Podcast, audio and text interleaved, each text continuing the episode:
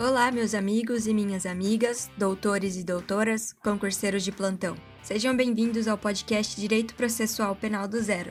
Eu sou Aline Martins e semanalmente passo por aqui para te ajudar a entender melhor essa matéria. Primeiramente, eu queria pedir para você seguir esse podcast ou clicar em assinar, porque isso ajuda muito o nosso crescimento aqui na plataforma.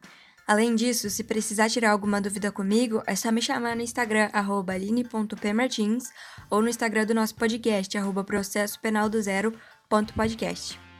Além disso, agora no Spotify temos a notificação, então clica no sininho para não perder as aulas. Hoje o tema da nossa aula é sobre questões prejudiciais.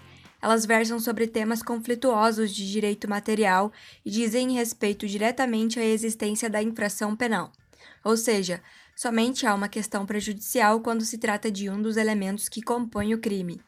E resgatando lá do direito penal, são esses elementos: conduta, dolosa ou culposa, omissiva ou comissiva, resultado, jurídico normativo, nexo de causalidade entre a conduta e o resultado, e tipicidade, formal ou conglobante. Nós podemos encontrar essas questões explicadas entre os artigos 92 e 94 do Código de Processo Penal.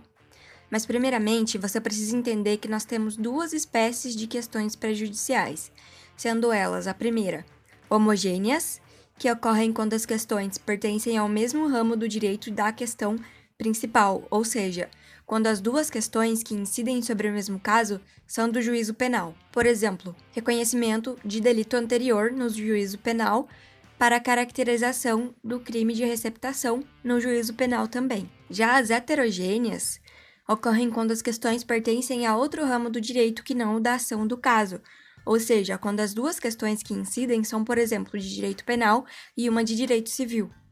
Por exemplo, a discussão a respeito da existência de casamento no juízo civil para que se configure a agravante prevista no artigo 61, inciso 2, a linha E do Código Penal, que é no juízo penal. Aquela situação onde o agente comete crime contra ascendente, descendente, irmão ou cônjuge. Agora, na questão heterogênea das questões prejudiciais, nós temos também mais duas subespécies. A primeira é a questão heterogênea obrigatória, como o próprio nome diz, obriga o juiz a, e torna necessária a suspensão do processo, e aqui o juiz não pode julgar a causa sem antes ter uma definição da questão resolvida em outro juízo, e é, por exemplo, o que ocorre na controvérsia fundada, por exemplo, é a respeito do estado civil das pessoas. No artigo 92 do Código de Processo Penal, que diz assim: se a decisão sobre a existência da infração depender de solução de controvérsia que o juiz repute séria e fundada sobre o estado civil das pessoas, o curso da ação penal ficará suspenso até que no juízo civil seja a controvérsia dirimida por sentença passada em julgado, sem prejuízo, entretanto, da inquirição das testemunhas e de outras provas de natureza urgente. E o parágrafo único que diz assim: se for crime de ação pública, o Ministério Público, quando necessário, promoverá ação civil ou prosseguirá na que tiver sido iniciada, com a citação dos interessados. E aqui vou dar para vocês um exemplo: a discussão sobre a anulação do casamento no juízo civil para julgamento do crime de bigamia no juízo penal, onde nesse caso o juiz pode produzir as provas consideradas urgentes e o Ministério Público, se a ação penal for pública, quando necessário, pode ingressar com a ação civil ou nela intervir. Então, nós teremos que a decisão na esfera civil vincula a decisão na esfera penal. E temos também a questão heterogênea facultativa. Nela, o juiz tem a liberdade de decidir se julgará a causa concomitantemente ou se aguardará a solução da questão em outro juízo.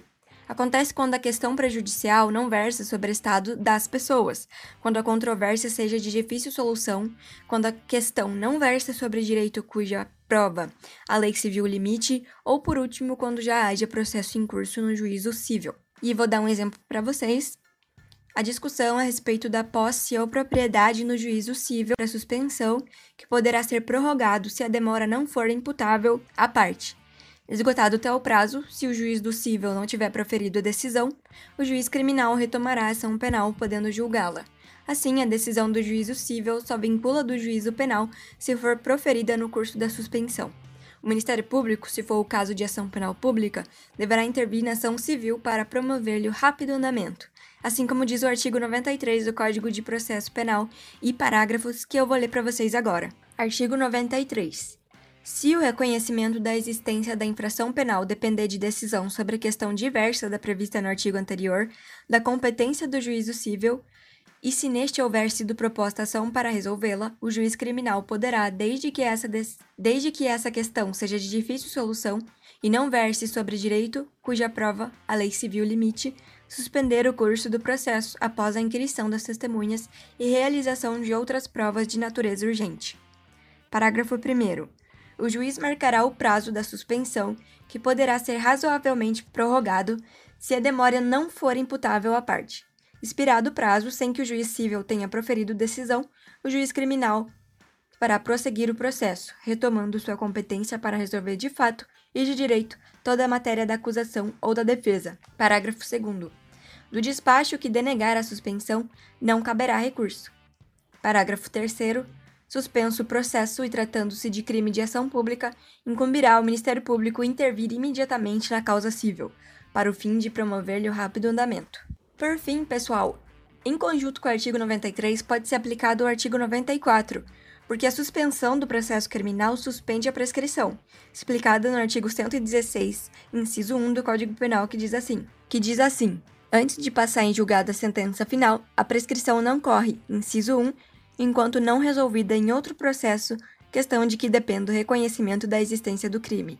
Então, voltando ao assunto, fica autorizado o juiz a produzir as provas consideradas urgentes, como ouvir testemunha gravemente doente, por exemplo. Em todas as hipóteses, o juiz poderá decretar a suspensão de ofício ou o requerimento das partes.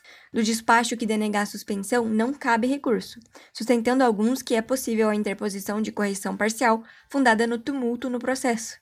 Do despacho que conceder, caberá recurso em sentido estrito. E vou ler o artigo 94 para vocês. A suspensão do curso da ação penal nos casos dos artigos anteriores, ou seja, 92 e 93, será decretada pelo juiz de ofício ou requerimento das partes. Pessoal, essa foi a aula de hoje. Espero que você tenha gostado e que tenha sido útil ao seu aprendizado. Não perca a próxima aula. Um abraço e até a próxima!